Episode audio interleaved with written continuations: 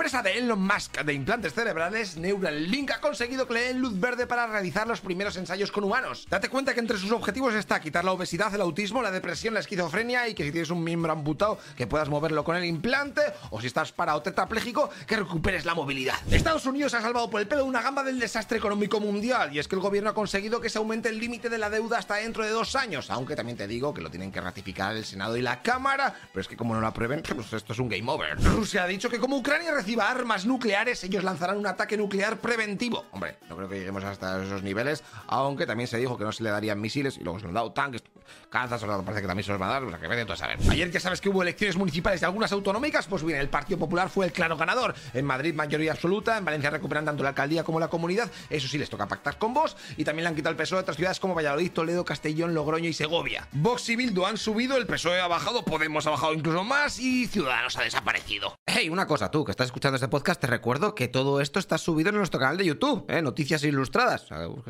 Y lo verás con vídeo, eh, que va a molar más. Aunque si tienes que trabajar y lo quieres en podcast, pues en audio, pues así está bien. Pero bueno, así vienes y me ayudas un poquito. O en, metes una mano con Patreon, ¿eh? que todo esto es un pateo de la leche. Y ya sabes que la cosa está muy mala. Bueno, haz lo que veas. Nos vemos en el siguiente capítulo. Hasta luego, loco Pixas.